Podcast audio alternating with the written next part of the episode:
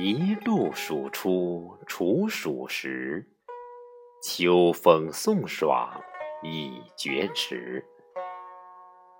日行南径斜晖里，歌道莫牵车马迟。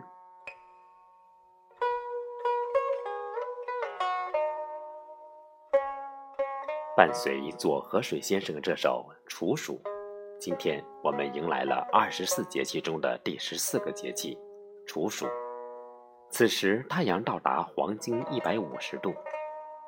处暑既不同于小暑、大暑，也不同于小寒、大寒，它是代表气温由炎热向寒冷过渡的节气。处含有躲藏、终止的意思。处暑表示炎热暑天结束了。月令七十二候即解曰：“处止也，暑气至此而止矣。”处是终止的意思，表示炎热即将过去，暑气将于这一天结束。我国大部分地区气温逐渐下降。处暑期间，真正进入秋季的只有东北和西北地区。每每风雨过后。特别是下雨过后，人们会感到较明显的降温，故有一场秋雨一场寒的说法。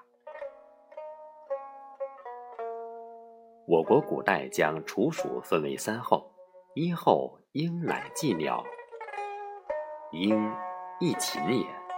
秋令属金，五行为翼，金气肃杀，鹰感其气，使捕击诸鸟。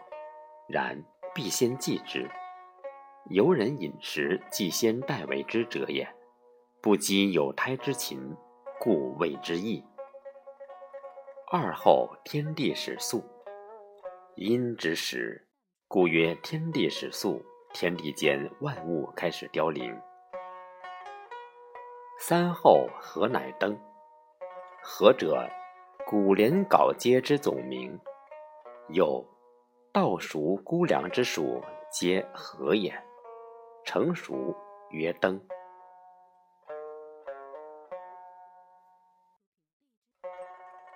处暑节气前后的民俗多与祭祖及迎秋有关。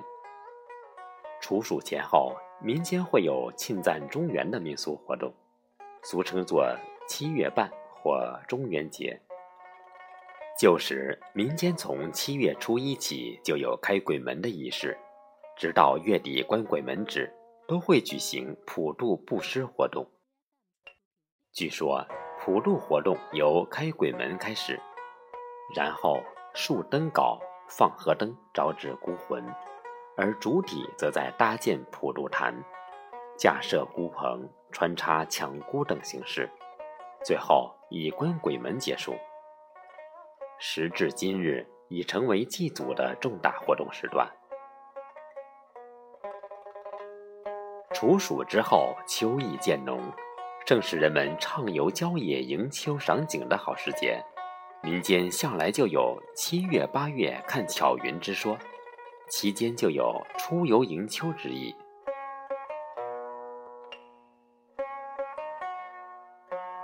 荷灯，也叫荷花灯。一般是在底座上放灯盏或蜡烛，中原叶放在江河湖海之中，任其飘泛。放河灯是为了普渡水中的落水鬼和其他孤魂野鬼。对于沿海渔民来说，处暑以后渔业收获的时节，每年处暑期间。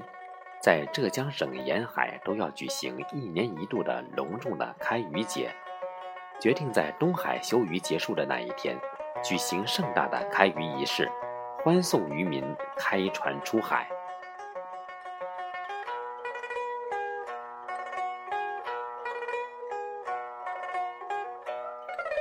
节令过了处暑，气温进入了显著变化的阶段，不再暑气逼人。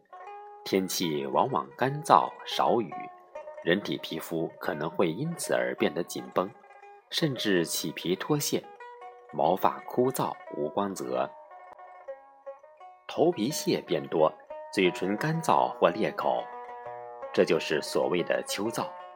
此时节要多吃些滋阴润燥的食物，避免燥邪伤害。少摄取辛辣，多增加酸性食物，以加强肝脏功能。此外，处暑节气适宜进食清热安神的食物，如银耳、百合、莲子、蜂蜜、黄鱼等。道家创始人老子认为，灵丹妙药虽好，但也不如自己的津液，也就是唾液有益于身心。因此，他一直主张咽金养生。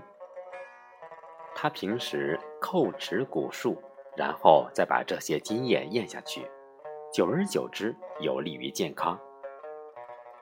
李时珍也说过：“唾精乃人之精气所化。”他在《本草纲目》中指出，人若能每天不吐唾液，则精气长流，眼明耳灵。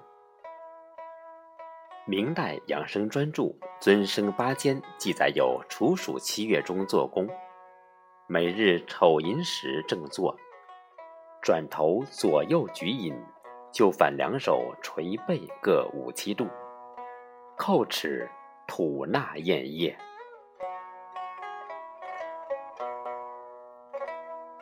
朋友们，刚才简单为各位分享了处暑节气的相关话题，在本期最后。为各位诵读宋代诗人苏炯的一首五言律诗《长江二首》：处暑无三日，心凉值万金。白头更世事，青草印禅心。放鹤婆娑舞，听琼断续吟。及知仁者寿，未必海之深。